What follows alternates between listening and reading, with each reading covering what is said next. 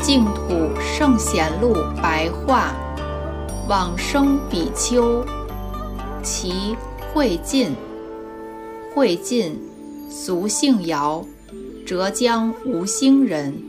少年时放纵性情，行侠仗义。到了四十岁时，忽然心中有所了悟，而自我觉醒，因此即出家修行。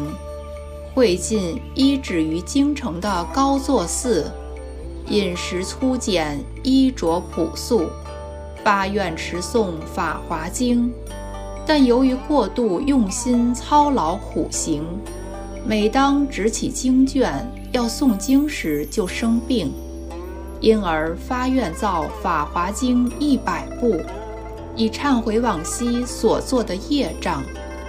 后来目击一些信心人士的布施，造《法华经》满一百部之后，疾病也接着痊愈。因此，他对于自身严格的节操更加坚定。慧尽常常回向一切的福德善业，祈愿往生西方极乐净土。有一日，忽然听到空中有声音说。你的行愿已经圆满，必定得生西方净土。其武帝永明三年，公元四八五年，无疾而终，时年八十五岁。